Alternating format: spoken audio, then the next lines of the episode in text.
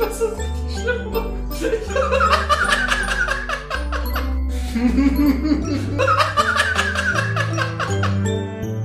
wow. Einen wunderschönen guten Tag und herzlich willkommen zur Folge Nummer 47 vom Counter Cockwise Podcast. Es ist Sonntag und David, ich habe direkt eine Frage für dich. Ist Sonntag für dich der erste oder der letzte Tag der Woche? Äh, der letzte Tag der Woche. Ich, also ich verstehe nicht, nach welchem heidischen Kalender du gerade vorgehst. Heidnisch ist glaube ich das richtige Wort. Ja, aber ich gehe nach dem katholischen Kalender, wenn ich sage, dass Sonntag der erste Tag der Woche ist. Ja, Daniel, also ähm, zwar habe ich hier einen Kalender hängen, wo Sonntag tatsächlich der erste Tag der Woche ist, aber das ist doch, also jetzt mal ganz ehrlich, diese Sekte katholischer Glaube. Also ich weiß, ich finde es eigentlich ganz nett, das so zu sehen, weil, jetzt überleg mal, dann fängt die Woche doch mit einem freien Tag an. Und sie endet auch mit einem freien Tag. Das ist doch irgendwie cool, oder? Dann denkst du nicht, oh nein, es ist Montag, die Woche fängt an, es ist scheiße, weil ich arbeiten muss. Nee, denkst dir, Sonntag, geil, die Woche fängt an, ich habe irgendwie einen Tag frei, ich kann machen, was ich will, ich kann doch irgendwie Sachen in Ordnung bringen und ein bisschen chillen und dann gehe ich morgen arbeiten. Ich finde den Gedanken eigentlich ganz nett. Aber das hieße ja, wenn du jemandem ein schönes Wochenende wünschst, dass du ihm nur einen schönen Samstag wünschst, in, in also so gesehen. Ja, das ist halt die Frage, ne? Ist dann, äh, ist dann Samstag und Sonntag immer noch Wochenende? Weil es ist ja eigentlich auch Wochenanfang. Ja, stimmt, das würde dann nicht mehr passen. Ja, dann wünscht man ihm halt nur einen äh, schönen Samstag. Und der Sonntag ist halt irgendwie so als gratis Bonus noch dabei. Ja, ich glaube, ja, ich glaube, der Kapitalismus will, dass du das glaubst. Apropos Kapitalismus, warum hat der Kapitalismus es noch nicht geschafft, uns das Wochenende wegzunehmen? Das ähm, wundert mich gerade so ein bisschen. Warum haben wir zwei Tage die Woche frei? Das ist doch aus äh, marktwirtschaftlicher Sicht eigentlich äh, überhaupt nicht tragbar. Naja, okay, es, es liegt halt daran, dass äh, in Deutschland immer noch daran geglaubt wird, dass wir noch in einer sozialen Marktwirtschaft leben ähm, aber auch daran, dass, äh, also beziehungsweise, dass halt in anderen Ländern, wo der Kapitalismus größer ist, nehmen wir nun mal die USA, auch Geschäfte sonntags geöffnet haben. Und ja. dementsprechend heißt das ja auch nicht unbedingt, dass du, dass man sonntags immer frei hat, beziehungsweise wenn du halt auch in systemrelevanten Berufen arbeitest, die deutlich unterbezahlt sind, dann ist Sonntag auch nicht unbedingt immer für dich ein freier Tag. Ja, das stimmt schon, aber selbst Krankenpfleger haben ja ähm, in der Regel diese ja um die 40 Stunden Woche. Das heißt, die haben dann irgendwie zwei Tage die Woche frei, ob das jetzt Samstag oder Samstag und Sonntag sind oder ob die anders gelegt sind, weil natürlich irgendeiner die die Schicht dann am Wochenende machen muss. Aber zumindest gibt's da zwei Tage auch zwei Tage frei die Woche. Ja, das ist, glaube ich, auch nicht immer so. Also, so von dem, was ich, wie ich das verstehe, es sind dann auch manchmal Leute krank oder, oder Leute fallen aus, weil sie im Urlaub sind und dann müssen ja Leute da sein und dann arbeitest du halt auch mal an deinen freien Tagen als Überstunden, die eventuell nicht komplett ausgezahlt werden. Ja, ja, sowas ist schon krass. Ich meine, klar, wenn du da mit jemandem tauscht, dann hoffst du natürlich, dass irgendwie, dass es dann irgendwann wieder ausgeglichen wird und der dann äh, einen Tag von dir oder eine Schicht von dir übernimmt. Aber ja, ne, das ist ja, ne, also das war gar nicht, äh, gar nicht nur irgendwie ironisch und lustig gemeint, was ich gesagt habe, sondern es ist ja tatsächlich so, dass das langsam oder eigentlich schon ein bisschen länger in vielen Berufen aufweicht und viele Menschen deutlich mehr als irgendwie fünf Tage die Woche und 40 Stunden die Woche arbeiten. Ja, außer du arbeitest in Kurzarbeit. Ja, boah, hat mir ein Kumpel erzählt, als es irgendwie gerade äh, Corona gerade so richtig losgegangen war, also irgendwie so so Richtung April Mai, hatte der, ich weiß nicht mehr genau, wie das wie das funktioniert äh, hat und gerechnet wurde, aber der hat irgendwie einen Tag der Woche gearbeitet und hat 80 Prozent seines Gehalts bekommen. Das war das war ein ganz okayer Deal für ihn. Das ist ein ja, das ist ein verdammt guter Deal, Daniel. Ich glaube nicht, dass alle die, die gleichen ähm, ja, Voraussetzungen haben, die das auch begünstigt. Da hat nee, auf keinen Kumpel Fall. aber wirklich einen guten Job abgegriffen. Anders kann man das nicht sagen. Ja, ähm, der ist, der ist sowieso irgendwie Ingenieur und verdient gut und so weiter. Also dem, der hätte es jetzt auch überlebt, nur die Hälfte seiner Kohle zu bekommen oder so. Aber so ist es ja auch, ne? In der, wo wir gerade bei der Kritik an der ähm, an der Marktwirtschaft und am Kapitalismus sind. Die Leute, die halt eh schon äh, Kohle haben, die kriegen halt weiterhin mehr Kohle in jeder Situation. Aber wenn wir Christopher Nolan glauben dürfen, dann brauchen wir ja bald keine Ingenieure mehr. Äh, sprichst du von Tenet? Ich spreche gerade von Interstellar, aber okay. Ach so. Nee, ich dachte, weil Tenet habe ich noch nicht gesehen. Deshalb äh, kann ich da leider nichts zu beitragen. Aber Interstellar habe ich, glaube ich, auch nicht gesehen. Ist das der mit hier irgendwie, boah, äh, Schauspieler und Schauspielerin, Mann und Frau? Matthew McConaughey, ja, richtig. Und, und die Frau? Ach, keine perfekte Ahnung. Also ich bitte dich, wer kennt schon weibliche Schauspielerinnen? Wer kennt schon männliche Schauspielerinnen? Ähm, ich ich kenne überhaupt keine Schauspieler, ich bin da richtig schlecht drin. Ich habe gestern Knives Out gesehen und ähm, ich weiß nicht, ob du das, das ist der, der gerade gehypt wird auf Amazon Prime läuft der mit äh, Daniel ähm, Craig und Daniel, der Hype war vor neun Monaten, also ähm, ehrlich? Okay, nee, ja, aber kam im Dezember letzten Jahres raus. Ach krass, ist Aber der wurde mir halt irgendwie auf äh, auf Amazon die ganze Zeit äh, vorgeschlagen und ich glaube sogar auch auf Netflix. Auf jeden Fall ähm, spielt ja da der Dude mit der auch ähm, Captain America spielt und ich habe bis Chris, äh, Chris Evans. Von mir aus. Und ich habe bis zum Ende des Films gebraucht, um mich daran zu erinnern, woher ich dieses Gesicht kenne. Das war, äh, ja, das war krass. Genau, aber den, an den Namen hätte ich mich nie erinnert. Also, dass ich mich an Daniel Craig erinnert habe, da bin ich schon äh, sehr stolz drauf. Und ich muss Daniel ich Craig. Ich wollte gerade sagen, hast du Daniel Craig überhaupt erkannt? Weil das wäre sehr witzig gefunden. Woher kenne ich den noch? hm. nee, den habe ich erkannt. Und ich war sehr, sehr positiv überrascht, weil, ähm, die, der Charakter, den er da gespielt hat, der war halt kein bisschen James Bond. Also der Typ ist wirklich ein ganz vernünftiger Schauspieler und hat halt, hat's halt wirklich geschafft, dass man ihm diese, diese sehr anders angelegte Rolle komplett abgekauft hat. Das hat mich beeindruckt. Ja, schade, dass man ihn sonst nur aus James Bond und der Goldene Kompass kennt.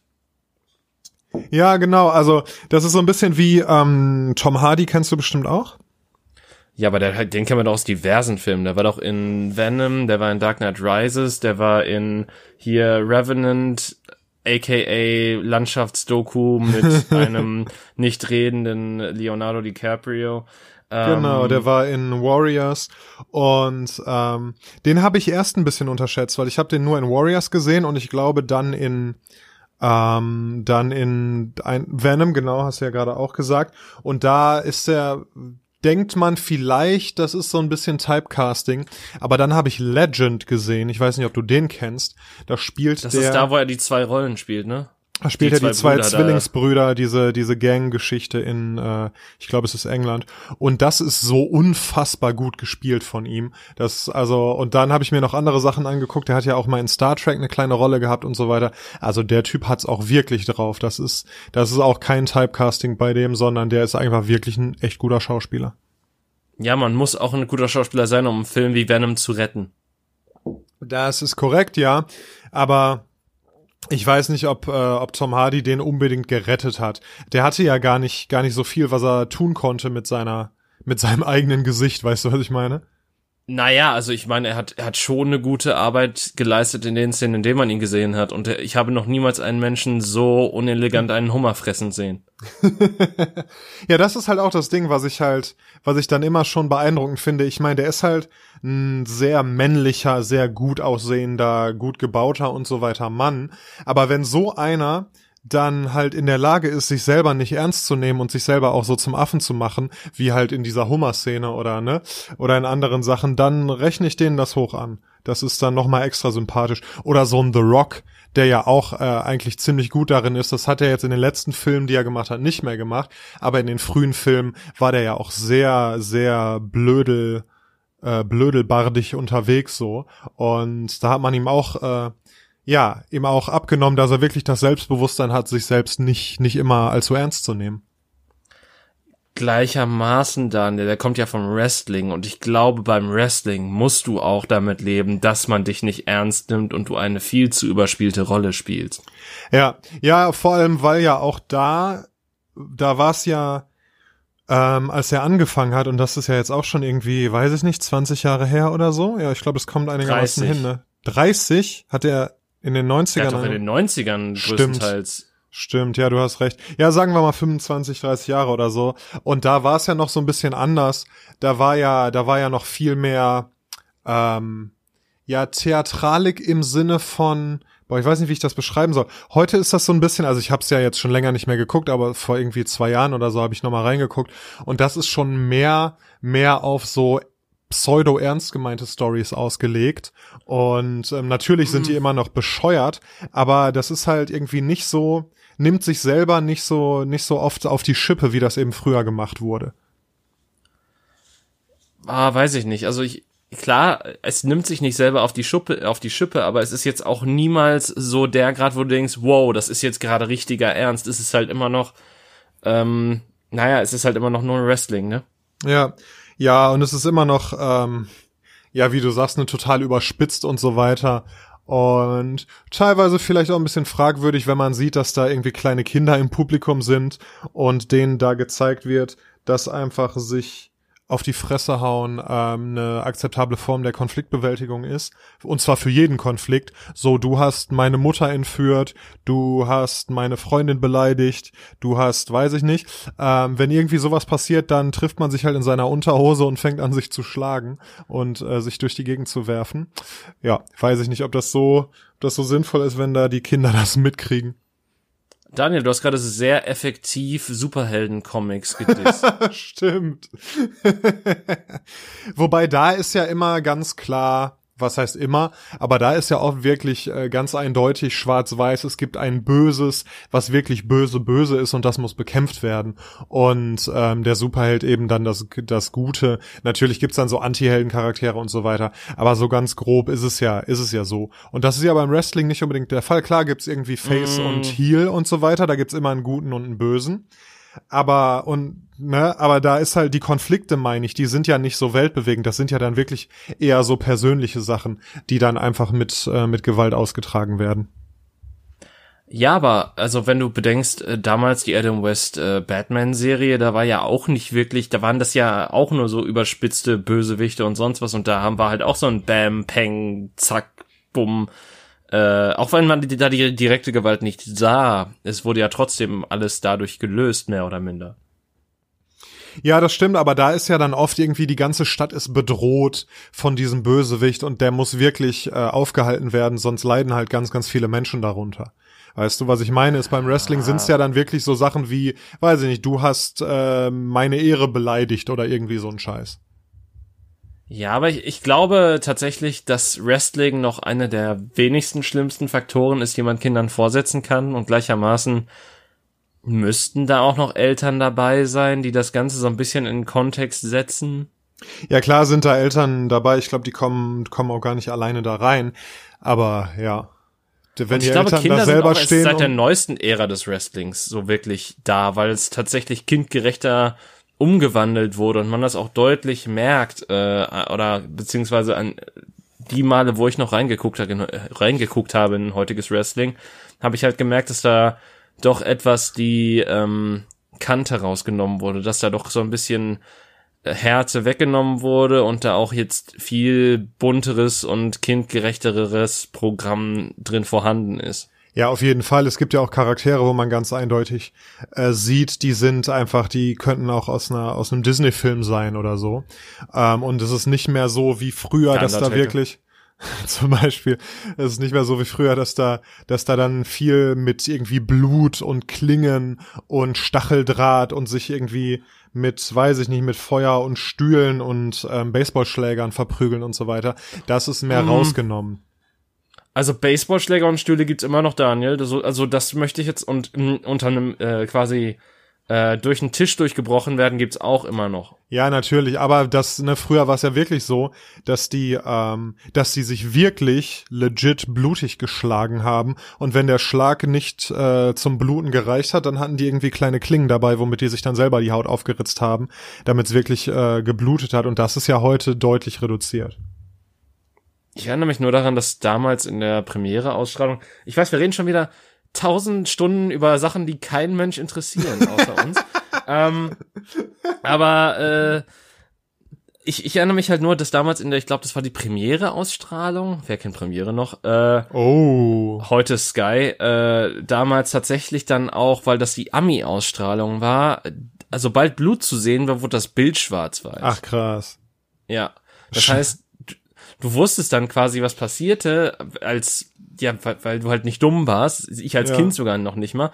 Ähm, aber die wollten halt einfach diese, diese Härte rausnehmen, äh, damit das im Fernsehen gezeigt werden kann und haben es dann einfach auf schwarz-weiß gestellt, was ich sehr witzig fand. Ja. Ja, also damals wahrscheinlich nicht so, weil ich dachte, oh mein Gott, der blutet. Aber heutzutage denke ich mir einfach nur so vor, ja, irgendwie, hm. Das hast du in Videospielen doch auch manchmal, dass du, dann kannst du so im Menü einstellen, ob das, ob das Blut realistisch dargestellt werden soll.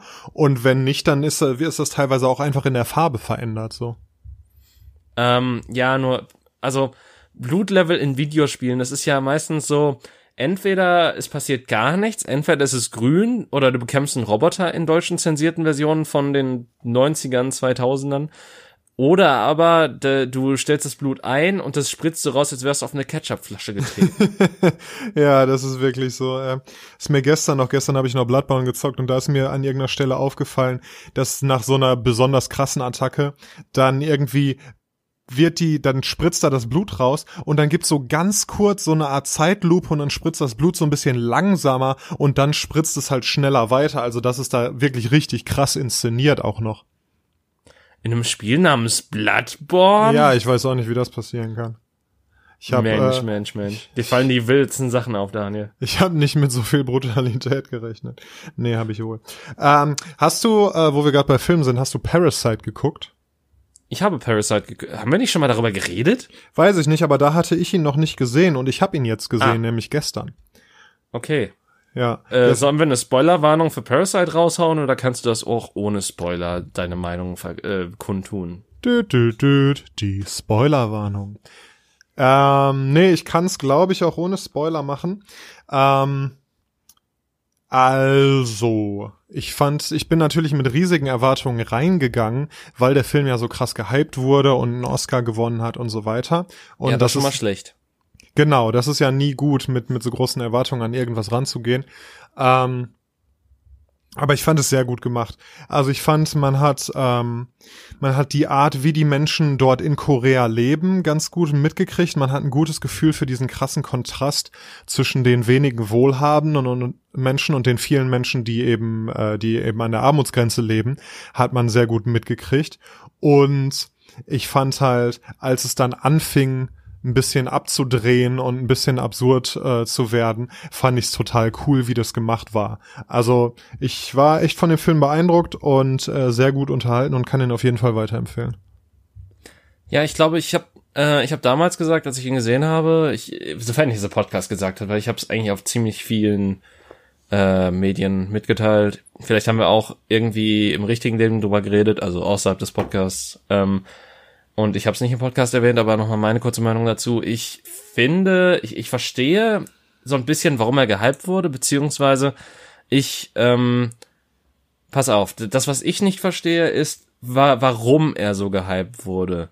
Weil ähm, ich finde eigentlich die Message, die an sich in dem Film vorhanden ist, ist sehr plakativ darin und ist jetzt auch keine neue oder revolutionäre Feststellung. Ähm, und gleichermaßen finde ich es halt auch verwirrend, dass in so einem reichen Sumpf wie Hollywood so ein Film dann so abgeht. Ja. Ja, stimmt schon. Also ich finde, der hat mich, ähm, der hat mich ein bisschen an den letzten Tarantino erinnert, Once Upon a Time in Hollywood von, von seinem Aufbau, außer dass, äh, dass der, mhm. das Once Upon a Time in Hollywood halt viel, viel länger aufgebaut hat, bevor es dann abging und das hier halt ungefähr äh, zur Mitte des Films dann umschlägt. Aber ja, wie es dann, wie es dann auf einmal von, von relativ ernst, aber nicht so mega ereignisvoll zu ziemlich abgedreht wurde. Also das hat mich wirklich, äh, wirklich an Tarantino-Film erinnert. Und deshalb, also vielleicht ist es, ist das einer der äh, Faktoren, der die Jury da überzeugt hat. Aber warte mal, du fandest den zuerst ernst? Ähm, nicht, ah, wie soll ich sagen? Also nicht nicht so absurd, wie es hinterher war. Also nicht Ach unbedingt. Doch schon. Irgendwie, also ja. das war ja quasi die ersten paar, die erste Hälfte ist ja quasi ein Heist-Movie, wenn du so willst. Genau, und da, aber so ein Heist-Movie ist ja nicht unbedingt irgendwie lächerlich oder so. Ich fand's ganz cool, Nein, wie die das gemacht halt haben und wie das dann alles funktioniert hat und so weiter aber es ist halt schon alles sehr konstruiert und die Charaktere an sich sind jetzt auch nicht die ernstzunehmendsten Charaktere, die du jetzt haben könntest. Ja, wobei ich habe da ich habe da immer so ein bisschen den den äh, Kulturbonus irgendwie vorgehangen, weil ich halt ja, weil es ist halt ein koreanischer Film und ich habe wirklich so eigentlich keine Erfahrung mit koreanischer Kultur, mit koreanischer Filmkultur und koreanischen Schauspielern und ich kann mir gut vorstellen, dass da so ein bisschen ähm, Lost in Translation ist einfach, was so, erstens habe ich es hab ich's natürlich nicht in, in der Originalsprache geguckt und zweitens ah. ja auch, was irgendwie, ähm, was irgendwie Körpersprache und Ausdruck und Mimik und so weiter angeht, ist ja, kann ich mir gut vorstellen, dass das, dass das anders funktioniert als eben in der, in der westlichen Entertainment-Branche, die ich so gewohnt bin. Weißt du, was ich meine? Ja, ähm, also ich ich habe tatsächlich auch nicht so viel Erfahrung mit koreanischen Filmen. Der einzige andere, der mir momentan einfällt, ist Train to Busan. Ein Zombie-Film, der tatsächlich auch sehr gehypt wurde, was ich nie verstanden habe. Ähm, ich habe mir den tatsächlich nämlich im Kino angesehen, der war auch da gedubbt, also beziehungsweise ich habe Parasite halt im O-Ton gesehen mit Untertiteln. Ähm, aber den Film habe ich halt mit der deutschen Synchro geguckt und vielleicht ist da ein bisschen was verloren gegangen, aber im Endeffekt war es halt auch mehr oder minder so eine, also es, es war halt wirklich sehr plakativ gegen äh, Kapitalismus, Konsumkultur und sonstiges. Ähm, und äh, halt auch wirklich mit sehr überzeichneten guten und bösen Charakteren teilweise, wo halt der einzige äh, Charakter, der halt ja, ich will auch nicht sagen grau, aber der halt so, ein so ein bisschen realistisch wirkte, also der Hauptcharakter war. Ähm, und der Rest war halt einfach so ein typischer Zombie-Film. Also ich, hab, ich hatte nie das Gefühl gehabt, klar, es äh, wurde von ähm, einigen Leuten halt gesagt, dass der Film irgendwie so gut oder besonders sein soll, weil da halt keine klassischen Waffen oder so verwendet drin werden, sondern halt die sich echt mit den Mitteln, die die halt in diesem Zug haben, sich durch den Zug kämpfen müssen. Aber ähm, der, der war halt an einigen, also der, der hatte halt irgendwie, also keine Ahnung, der war für mich zu klassischer Zombie-Film und viel zu langatmig und auch lang, weil der war, glaube ich, zwei bis zweieinhalb Stunden lang und hatte dazwischen so ganz komische, ruhige Momente, die da auch nicht so ganz reingepasst haben. Und die Action hat halt irgendwie auch nicht so richtig gezündet bei mir, weil die teilweise so lächerlich äh, mit Plot-Armor da durchgelaufen sind und einfach nicht gebissen wurden, was halt für mich gar keinen Sinn ergab, weil man davor halt gesehen hat, was diese Zombies alles können oder wie, wie sie agieren und es für mich halt keinen Sinn ergeben hat, dass diese Menschen dort jetzt gerade wirklich ohne irgendeinen Kratzer durch eine bestimmte Situation durchgekommen sind. Und das ist halt mehrmals in dem Film mir aufgefallen. Ja.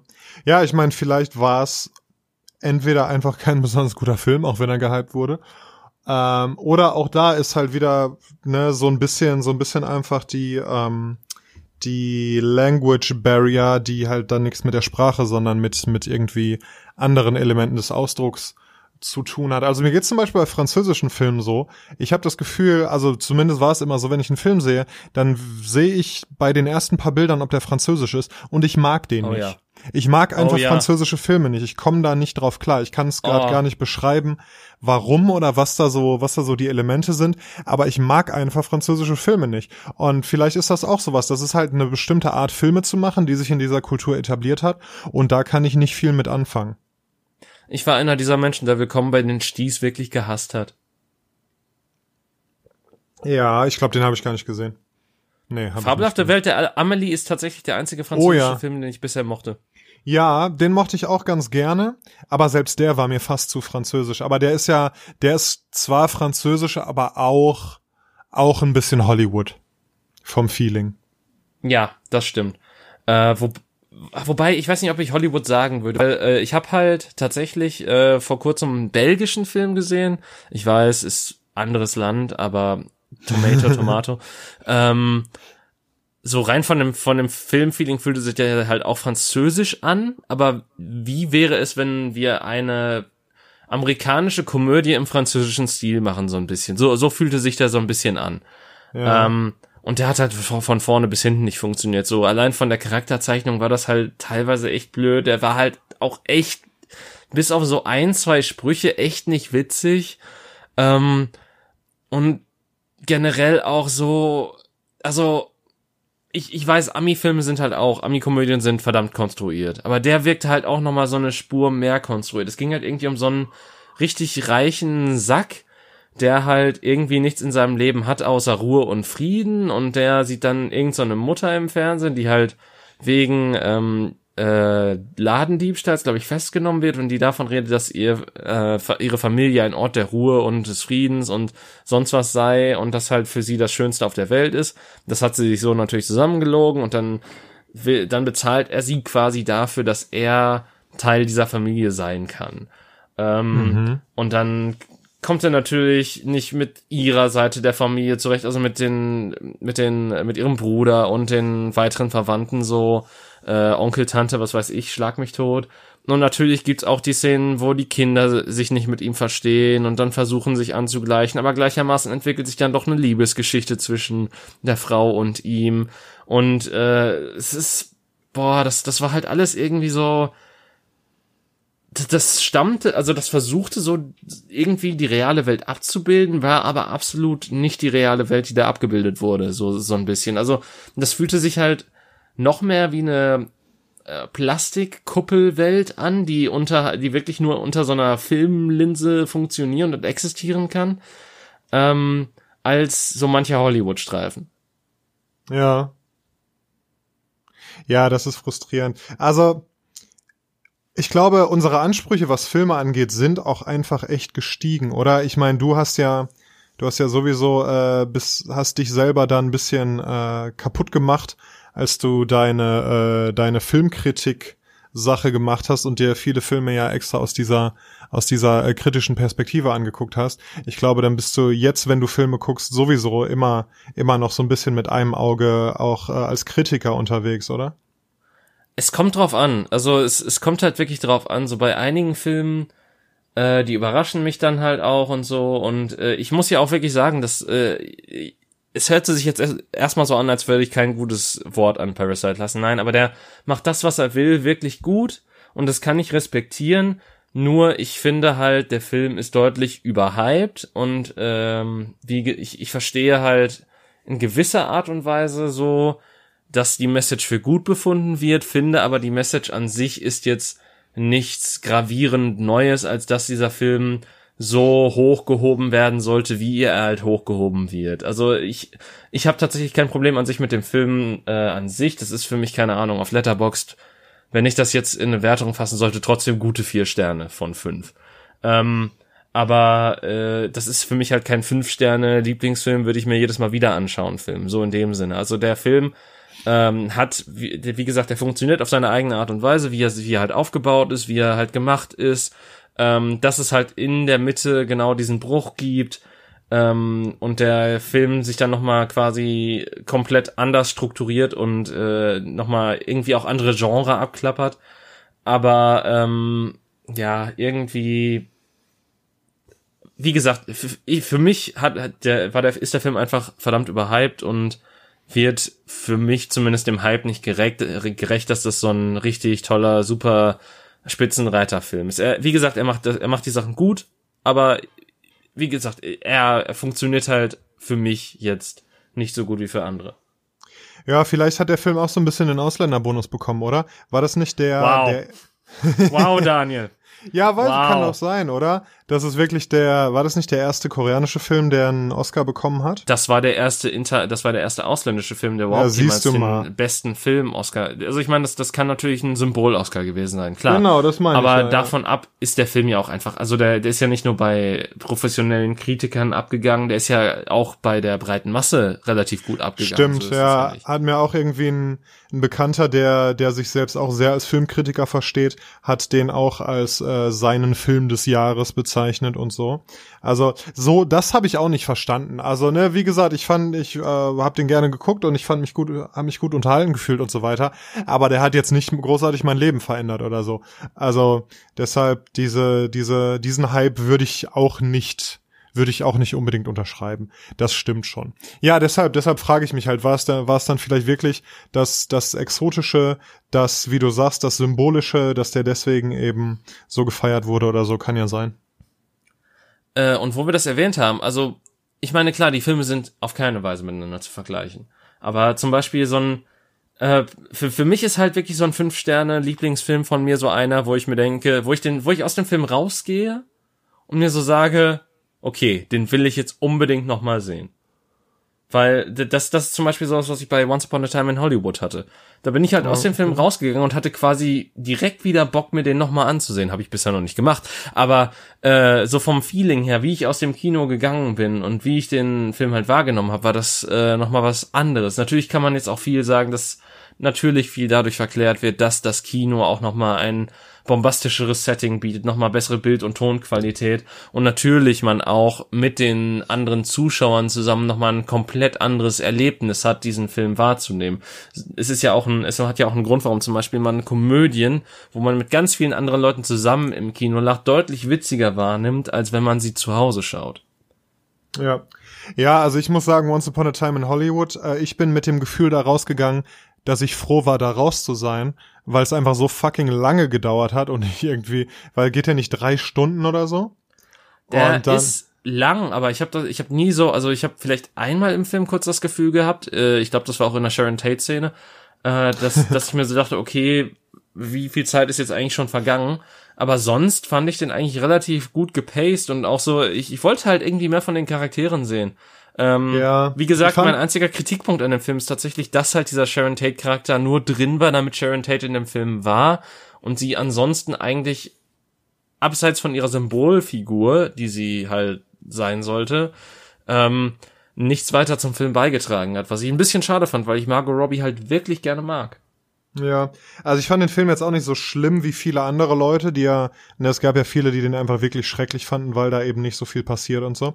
Ähm, ich fand den okay, aber wie gesagt, also ich fand den auch extrem lang. Ich bin da aber auch, also auch bei Theater, ich bin ja irgendwie ein, ein sehr theateraffiner Mensch, aber ich finde, ein Theaterstück muss eigentlich nicht länger als zwei Stunden gehen und oft reicht auch schon 90 Minuten und oft reicht auch schon so 60 bis 70 Minuten. Also viele irgendwie, wenn du dir irgendeine äh, Produktion im Schauspiel aus Düsseldorf oder an anderen großen Häusern ansiehst, die ist immer inklusive Pause so fast drei Stunden lang. Und das finde ich ist oft einfach nicht nötig. Ich weiß nicht, viel, liegt vielleicht liegt das an mir und dass ich, äh, dass ich langsam ADS bekomme oder so und äh, nicht mehr so lange ruhig sitzen kann und mich irgendwie da auf, auf so Zeug konzentrieren will. Aber weiß ich nicht. Ich finde, man kann, oft kann man Geschichten auch einfach, auch einfach schneller erzählen und ein paar Details weglassen, so. Gleichermaßen, ähm, ist es doch, also beziehungsweise es ist jetzt kein perfekter Vergleich, aber äh, eine gute Serie, die willst du ja auch quasi, da willst du ja, dass die so ein bisschen alles Mögliche ausreizen und dir alles Mögliche zeigen. Ähm, und äh, auch Sachen perfekt auserzählen. Und dafür finde ich, sollte man sich dann auch die Zeit nehmen. Ich finde, es hängt sehr stark vom Film ab. Klar, äh, ein Rambo oder ein Terminator, die sollten nicht länger als 90 Minuten sein, weil seien wir ehrlich, mehr als ein paar Actionsequenzen wird's da eh nicht geben. Und wenn dann eine Geschichte ist, dann kannst du die innerhalb von kurzer Zeit relativ effektiv erzählen, ohne dass da viel verloren geht. Seien wir ehrlich. Ähm, aber gleichermaßen gibt's halt auch Filme, die haben ein verdammt gutes Pacing, obwohl sie halt zwei Stunden, zweieinhalb Stunden lang sind. Damit meine ich jetzt nicht die Herr der Ringe Filme nebenbei. Aber ähm, ja, äh, es, es gibt halt so manche Filme brauchen halt diese Länge. Ich meine Theaterstücke, da kann ich echt nicht mitreden, weil ich halt wirklich nicht viel Theater ähm, konsumiere, einfach weil ich es hasse, das Haus zu verlassen.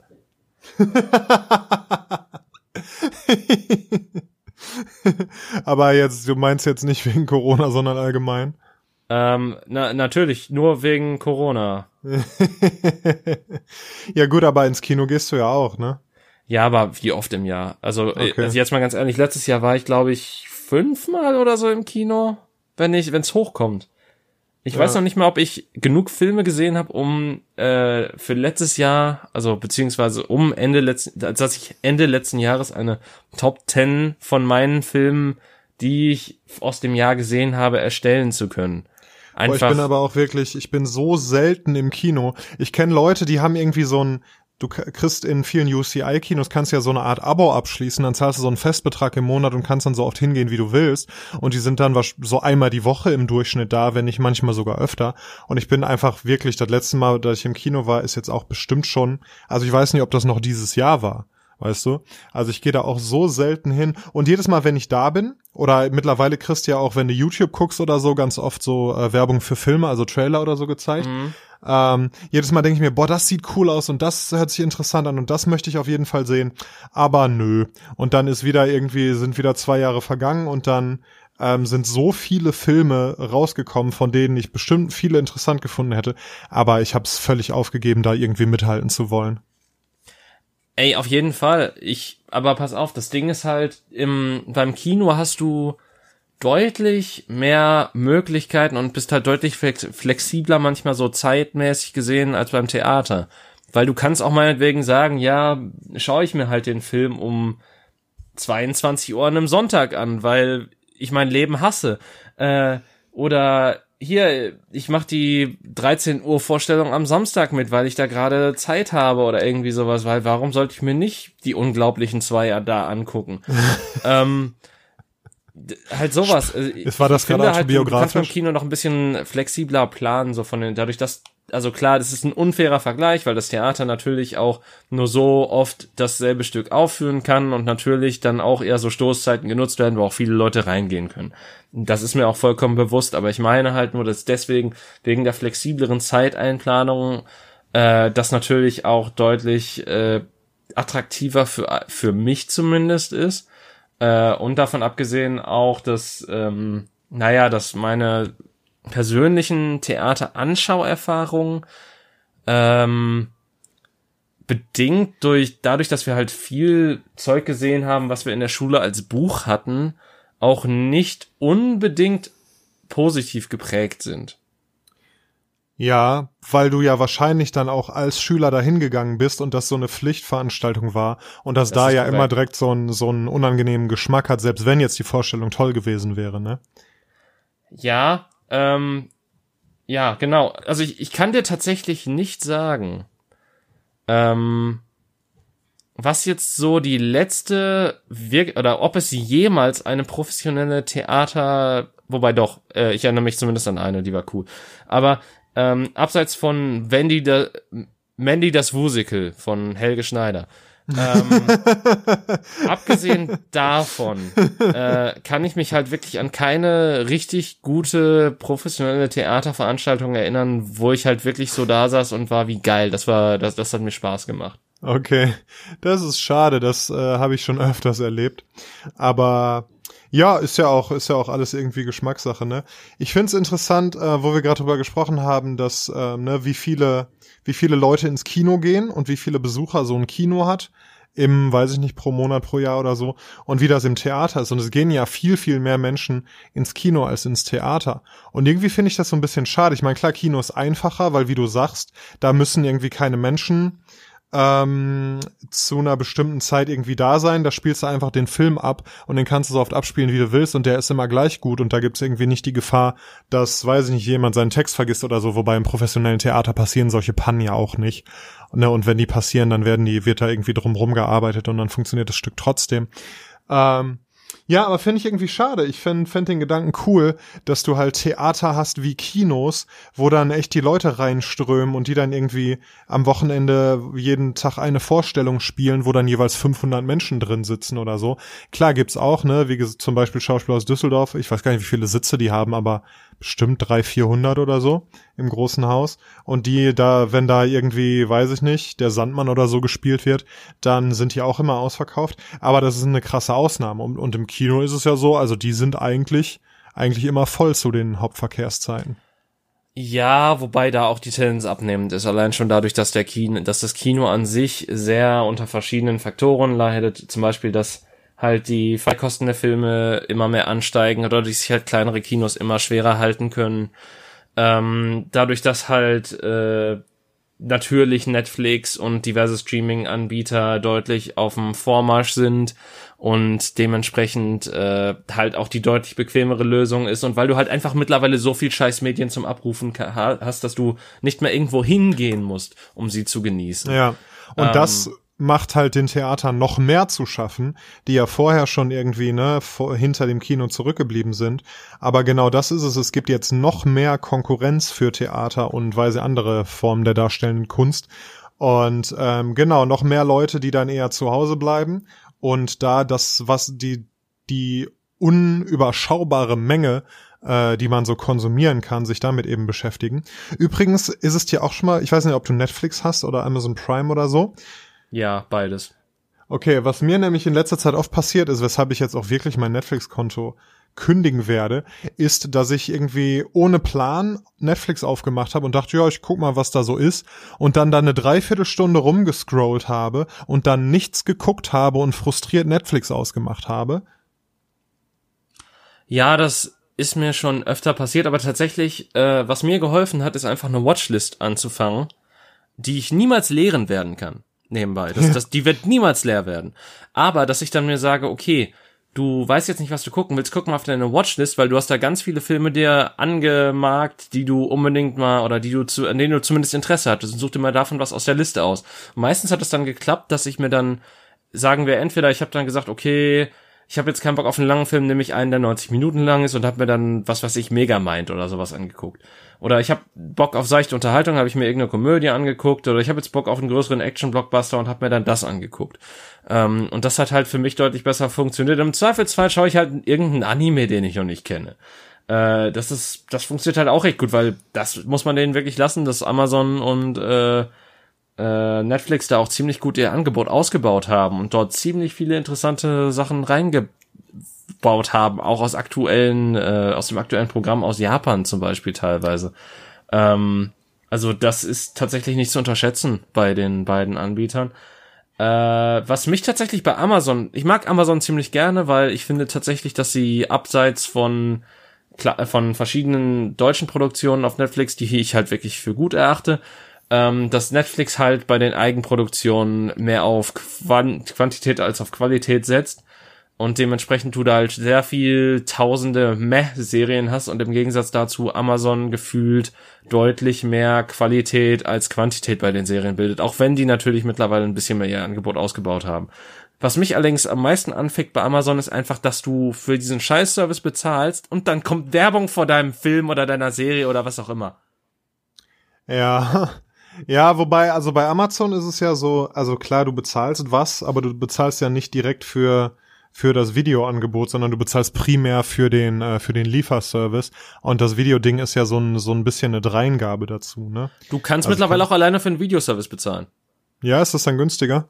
Äh, ich glaube, das kostet boah, schlag mich tot. Ich weiß, ich, das war irgendein Preis, aber ich, ich habe ihn nicht mehr im Kopf. Auf jeden Fall, ich glaube, es war günstiger als Netflix, aber ich wie gesagt, ich habe schon sehr lange Prime und deswegen muss ich das eh nie in Anspruch nehmen. Deswegen habe ich da jetzt auch keine klare Preisvorstellung von.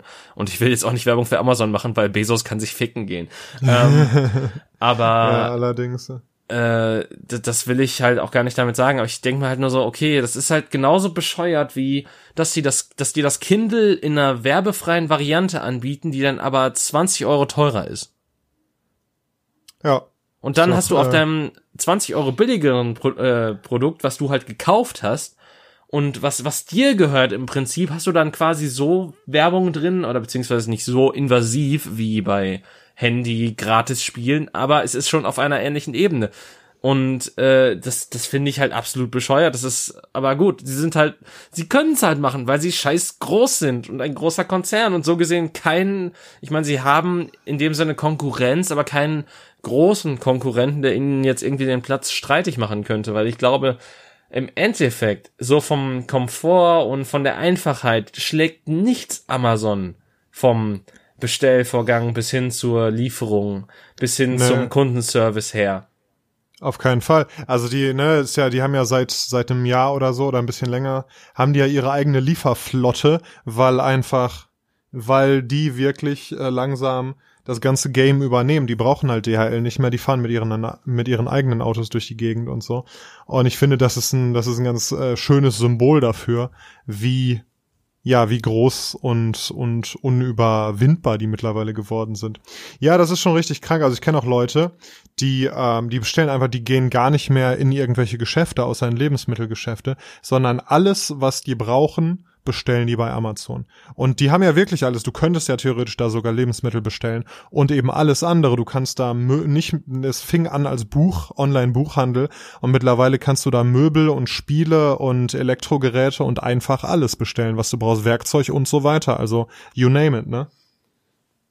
Gleichermaßen muss man aber auch dazu sagen, dass das, dass der Elektronikfacheinzelhandel und das Fach setze ich hier mal in ganz große Anführungszeichen, sich da auch in den letzten paar Jahren nicht sonderlich mit irgendwelchem Ruhm bekleckert hat und es ist halt äh. auch nicht verwunderlich, dass dann die Leute die leichtere und ich würde sogar sagen, wie gesagt, ich will keine Werbung machen, aber ich sehe es tatsächlich so, dass es die bessere Alternative ist.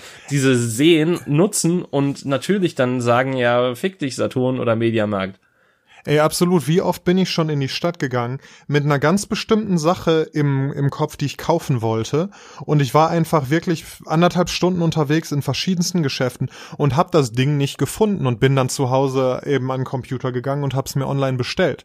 Und das ist halt, das war so frustrierend in den Momenten. Und da ist natürlich die Frage, ne?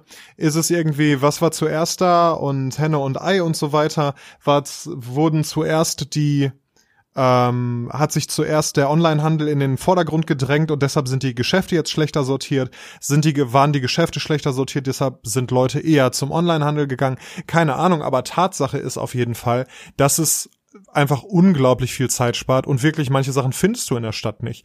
Also es gibt zum Beispiel bei mir in der Stadt, in der ich wohne, ähm, gibt es keinen einzigen Musikladen mehr, also wo du Instrumente und irgendwie, wo ich Seiten für meine Gitarre kaufen könnte oder so, gibt es einfach nicht. Also zumindest nicht hier in der Innenstadt. Ich weiß von einem ganz weit außerhalb, aber weißt du, dafür müsste ich in eine andere Stadt fahren oder ich bestelle mir den Shit eben online. Und das ist, das ist ja nur ein Beispiel von vielen, wo du wirklich einfach Sachen nicht findest oder viel, viel schwieriger findest als online. Also da muss sich auch der Einzelhandel das irgendwie vorwerfen lassen, dass, äh, dass ja, dass die, die, die sich nicht beschweren können bei den Leuten, wenn die dann zum Onlinehandel gehen, weil ne, da sparst du einfach so unglaublich viel Zeit und Frust und Energie, bis du hast einfach nur die Möglichkeit, es online zu bekommen oder musst halt riesige Umwege gehen. Ja gut, aber das ist jetzt auch so ein kleiner Abschweifer, den wir hatten, weil du wolltest ja eigentlich darüber reden, dass du auf Netflix nichts findest. Ach so, ja, da wollte ich gar nicht groß, äh, großartig drüber reden. Aber das ist mir halt schon echt oft passiert. Ähm, wie gesagt, dass ich halt Netflix anmache und noch keine Idee habe, was ich will, einfach irgendwie ein bisschen Zeit habe und Lust habe, einen Film zu gucken oder eine Serie und dann einfach nichts finde, frustriert rumklicke, weil das Überangebot mich halt völlig überfordert, weil es halt so viele Sachen sind und ich halt, ich bin da vielleicht auch ein bisschen picky so und dann äh, gibt so viele Sachen, wo ich denke, ja, das könnte gut sein, aber ist das andere vielleicht besser? Und dann dann bin ich in so einer Analyseparalyse, wie man so schön sagt und ähm, ja, macht dann irgendwann wirklich frustriert aus, weil ich einfach nichts gefunden habe, beziehungsweise mich nicht traue, irgendwas anzumachen aus Angst, dass was anderes besser sein könnte. Und ich habe gehört, ich weiß nicht mehr aus welcher Quelle oder so, aber ich habe irgendwo jemanden drüber sprechen gehört, dass das, äh, dass das Menü, zumindest von Netflix, absichtlich so verwirrend gestaltet ist, dass genau das passiert, was ich gerade gesagt habe. Also, dass die Leute da wirklich lange, lange rumklicken und erstmal nichts finden und dann vielleicht irgendwann erst später was finden, einfach damit die mehr Zeit äh, auf dieser Seite verbringen. Ja, ich meine, das habe ich, glaube ich, auch mal irgendwo gehört, aber ich weiß jetzt nicht, ob ich das als seriöse äh, Annahme annehmen würde, weil das ist ja auch eigentlich ein ziemlich beschissenes Geschäftskonzept, weil biete einfach Sachen an, damit Leute es offen halten und dann gibt's wahrscheinlich auch weniger Leute, die sich, die frustriert dann irgendwann sagen, ja gut, dann äh, kündige ich die Scheiß halt. Ähm, dementsprechend, ja, ich bin mir noch unsicher, ich bin mir unsicher, ob das wirklich so gestaltet wurde. Ich meine, ich habe es auch mal gehört, aber ich, ich, also es klingt plausibel, aber wäre für mich zu unplausibel irgendwie. Ähm, aber ja, ich, ich verstehe auf jeden Fall, was du meinst, weil ich meine, das Überangebot, das habe ich seit Jahren in meiner Steam-Bibliothek, die, die glaube ich, mit jeder Podcast-Folge, die wir aufnehmen, auch wächst. Ich kann jetzt gerade mal kurz auf mein Steam-Profil gehen und dir sagen, dass ich momentan 857 Spiele dort habe. Oh, witzig, weil ich habe heute Morgen noch drüber gesprochen, über Steam. Ähm, und habe irgendwie dich als Beispiel zitiert und aber die Zahl in meinem Kopf war irgendwie 3000 oder so. Okay, dann habe ich ein bisschen übertrieben. Eventuell, ja. Ähm, äh, okay, ja, das ist ein bisschen, das ist wirklich ein bisschen krass.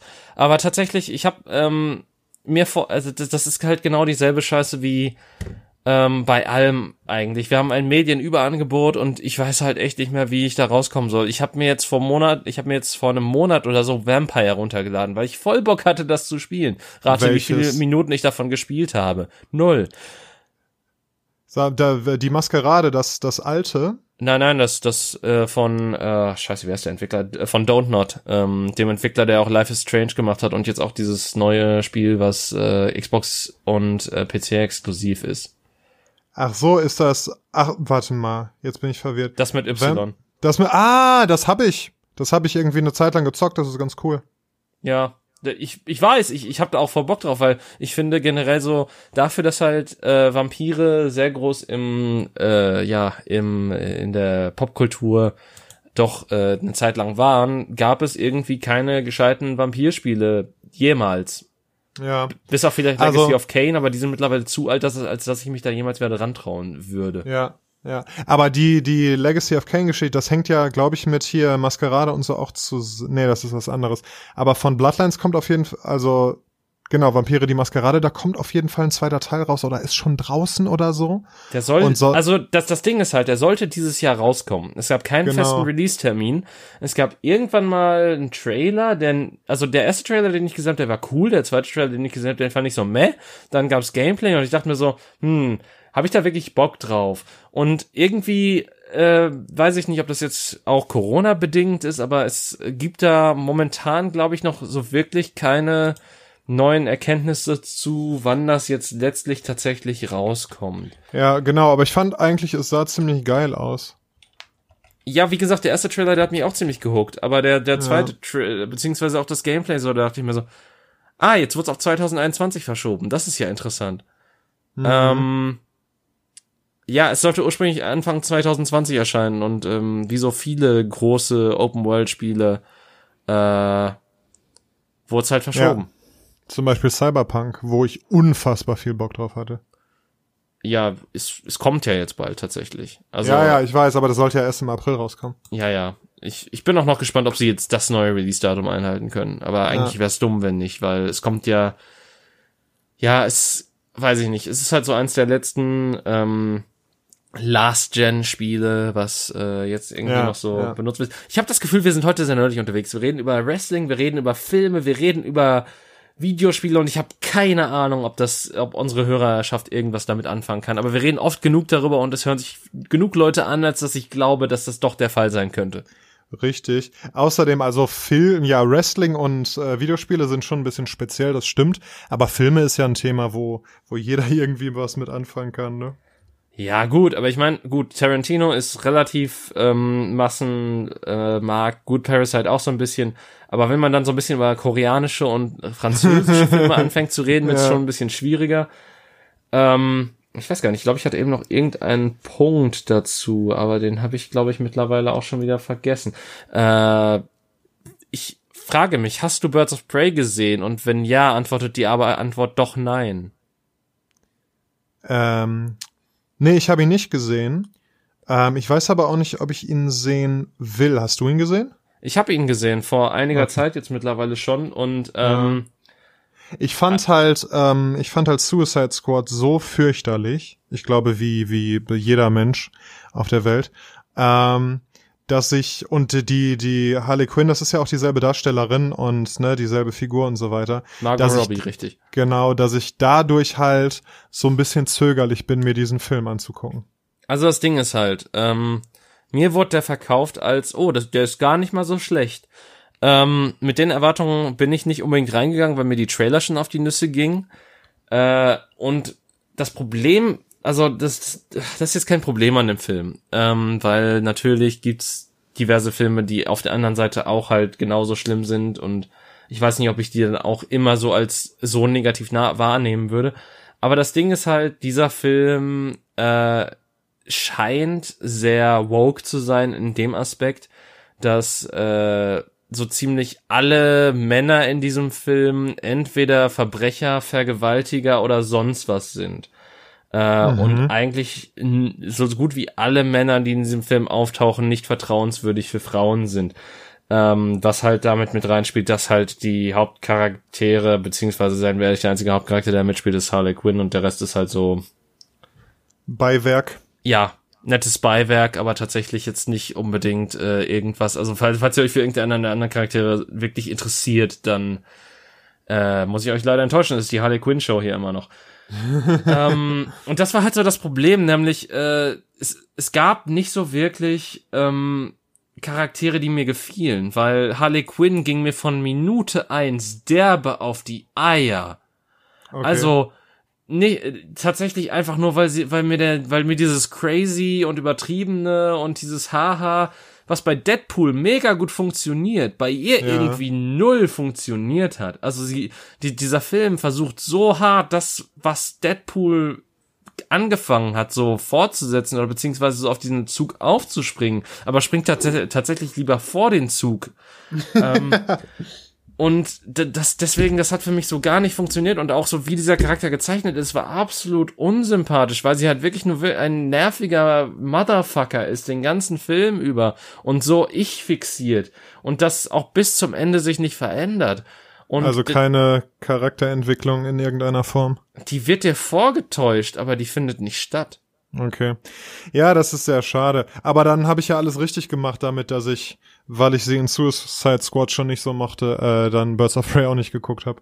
Ja, der einzige, das, der einzige Faktor, der mich wirklich unterhalten hat, war Ewan McGregor, der halt wirklich die Tapete auffrisst mit seinen Schauspielern ähm, und das halt wirklich so gut macht ähm, dass, dass, dass das halt wirklich so sehr unterhaltsam ist, ihm dabei zuzusehen, wie er halt total überspitzt spielt. Ähm, ja. das, das hat so ein bisschen so einen Nicolas Cage-Faktor so ein bisschen da drin. Deswegen ist das so, ist das noch so der unterhaltsamste Teil des Films. Aber selbst er konnte den Film für mich nicht retten oder ihn nicht tragen, weil er halt auch so eine, ja, sehr, so eine unwichtige Rolle letztlich eingenommen hat.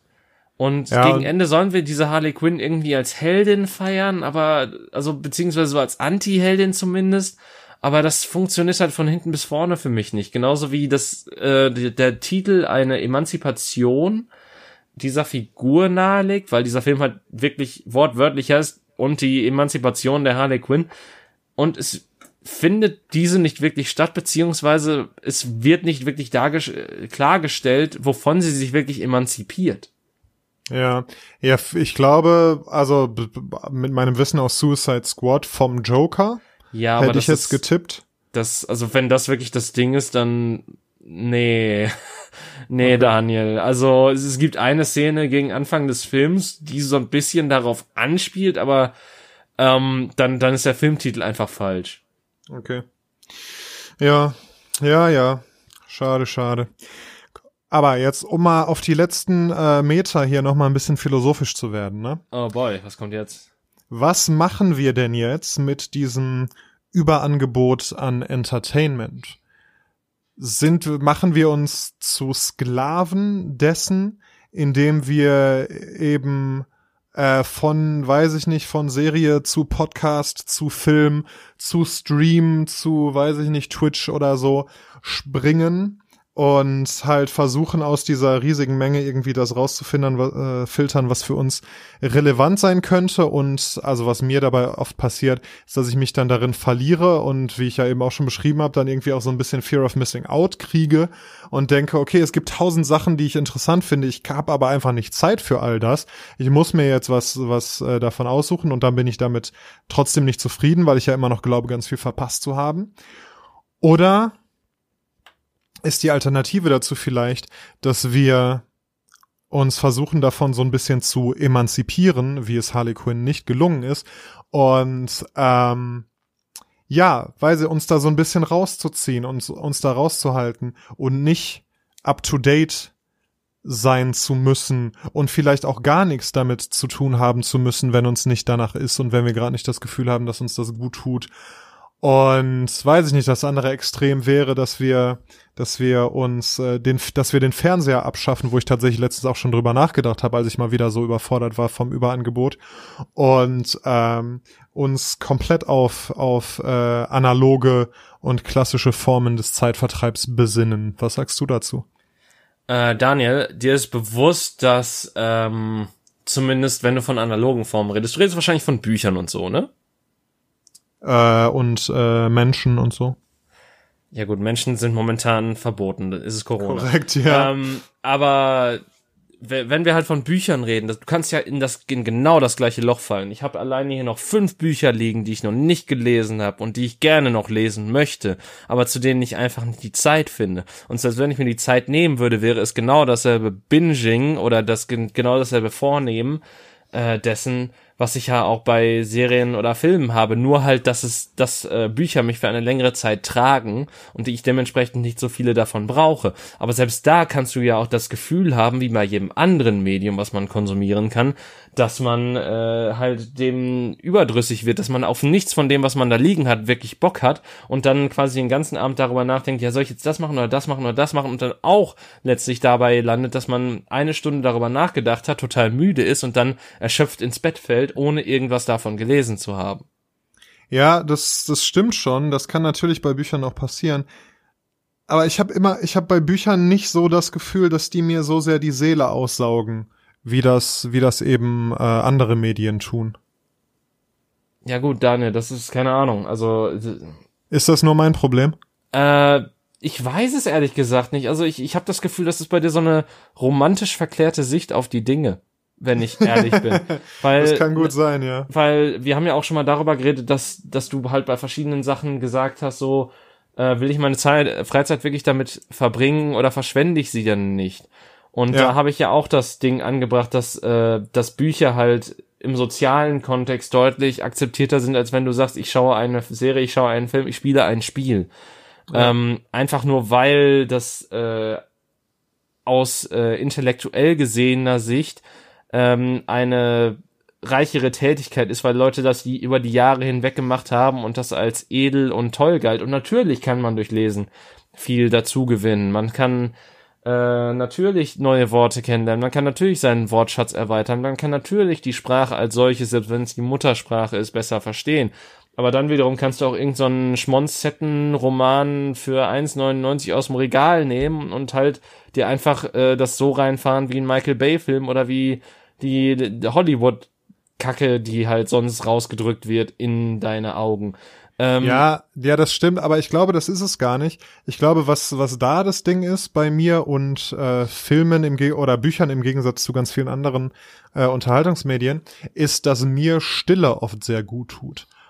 Und weißt du, und da, also das ist so, ein, so eine ganz komische äh, Dualität, die ich habe, dass es mir einerseits schwerfällt, Stille zu ertragen, weil ich irgendwie, also ne, wenn ich allein zu Hause bin oder so, dann habe ich meistens irgendwie Podcast, Musik oder Fernseher oder irgendwie sowas an, ähm, einfach nur, um nicht das Gefühl zu haben, alleine zu sein.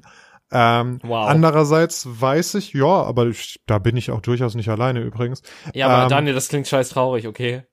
Ja, nee, das ist, das mag auch traurig sein, aber es ist halt eine Tatsache. Und andererseits weiß ich aber, dass mir Stille gut tut und dass, wenn ich mich mal dazu zwinge, irgendwie zum Beispiel zu meditieren oder zum Beispiel, weiß ich nicht, wenn ich gerade einfach irgendwie aufräume oder irgendwie sowas mache, ähm, dabei dann eben alle Geräte auszulassen und da auch die Stille dann dabei zu haben oder beim Kochen oder so, dass mir das auch gut tut. Aber ich muss mich dazu überwinden und das kostet mich, äh, kostet mich so ein bisschen, ja, Überwindung, ein bisschen Arbeit, das zu machen. Okay, das ist krass, weil teilweise habe ich einfach, dass ich zum Beispiel im Zug deutlich besser lesen kann, wenn ich Musik drin habe, einfach weil ich dann komplett von der Außenwelt abgeschottet bin. Ja, wobei das, das fällt mir schwer. Also ich weiß noch, dass ich im Studium ganz, oder vor allem als ich Schüler war, ganz, ganz oft beim Lernen Musik und auch richtig ja, laut heftige Musik gehört habe. Und dass ich das heutzutage gar nicht mehr kann. Also wenn ich irgendwas mache, äh, worauf ich mich konzentrieren muss, dann kann ich nebenbei nichts anderes hören. Also wenn ich irgendwie was schreibe oder was für die Arbeit mache oder so, das geht nicht, wenn ich da in irgendeiner Form noch äh, andere Medien habe. Aber Daniel, du vergisst aber etwas. Ich lese keine Sachbücher, von daher brauche ich nicht die volle Konzentration. Ja, das stimmt, aber ja gut, ich weiß nicht, wenn ich einen Roman lese, dann ginge es wahrscheinlich. Sogar das stimmt. Also wenn es jetzt nichts zu kompliziertes ist, dann dann könnte das funktionieren, da Musik zu hören. Aber natürlich muss die Musik dann stimmungsmäßig zu dem passen, was gerade im Buch passiert, ne? Äh, bei mir nicht tatsächlich. Also ich ich ich habe von Leuten gehört, die so Ambient Soundtracks oder solche Playlisten erstellt haben, wenn sie was Bestimmtes lesen. Und äh, ich ich habe da zum Beispiel einfach normale Musik, an die ich sonst auch hören würde. Äh, okay. Äh, und das stört mich tatsächlich nicht. Ich habe mal so eine, äh, so zufällig auf YouTube eine Playlist gefunden, die jemand erstellt hat, extra zum Hören, während man Lovecraft liest. Also, ja. ne, so, so gruselige, atmosphärische Klänge, die das dann nochmal untermalen. Also da gibt's tatsächlich auch anscheinend ein Genre, was extra dafür gemacht ist, um das, das Leseerlebnis nochmal ein bisschen äh, zu erweitern. Ja, ähm, und zu der Kochen-Geschichte, ich muss ja sagen, ich liebe es beim Kochen Podcast zu hören. Ja, genau, das meine ich ja. Das mache ich halt auch gerne. Ähm, aber manchmal brauche ich dann auch die Ruhe und manchmal tut's mir richtig gut, wenn ich, wenn ich eine Stunde, eine Stunde einfach gar nichts höre, außer, ne, die Welt. Ja, nee, wenn ich das mache, gehe ich mit dem Hund raus. Also machen will. Dann, dann habe ich genug von der Welt da draußen und dann kann ich wieder mich zu Hause mit meinen Sachen zuballern. Ja, genau, das habe ich nämlich eine Zeit lang habe ich das auch ganz viel gemacht. Also auch wenn ich rausgegangen bin, spazieren oder einkaufen oder auf dem Weg irgendwohin, habe ich immer Podcast gehört unterwegs. Und da habe ich halt auch gemerkt, dass mir das gar nicht so gut tut, dass mich das so ein bisschen so ein bisschen paralysiert irgendwie und ha. meine Gedanken halt dann nicht fließen können und so. Gerade bei Podcasts, weil da erzählen dir ja Leute was und da ne, musst du ja schon zuhören. Wenn es jetzt Musik ist, das ist ja irgendwie repetitiv, die Songs kennst du wahrscheinlich schon und so weiter. Das nimmt ja deutlich weniger deine Aufmerksamkeit in Anspruch. Was, Daniel? Hast du jetzt gerade etwa die ganzen Musiknerds beschimpft, die äh, nur repetitive, beziehungsweise was, was hörst du denn für niedere Drecksmusik, dass das repetitive sonst was ist? Also wirklich. Ja, ich weiß, dass äh, viele Leute da draußen nur Freestyle-Jazz hören die ganze Zeit und sich auf jede Note konzentrieren und bei, äh, bei jedem Tonartwechsel äh, immer wieder ähm, die Unterwäsche wechseln müssen, aber so geht's mir leider nicht. Freestyle Jazz kann sich ficken gehen. in der Tat, in der Tat. Ähm, ja, und damit würde ich sagen, haben wir es wieder geschafft, äh, diese Woche über die Bühne zu bringen und ähm, euch vielleicht die nächste Woche ein bisschen zu versüßen. Und ich wünsche euch alles Gute und passt aufeinander auf und seid lieb zu den Menschen und bis zum nächsten Mal. Ich hoffe, dass wir euch nicht so paralysieren, wie Daniel das äh, dargestellt hat. Aber äh, ich mag es zum Beispiel total gerne, auf dem Weg irgendwohin Podcast zu hören. Und das solltet ihr auch tun, und zwar diesen Podcast, und zwar genau jetzt. Oder habt einfach eine gute Woche in Ruhe und Frieden und ihr werdet das hier dann niemals hören. Ciao. Tschüss. Das ist richtig schlimm.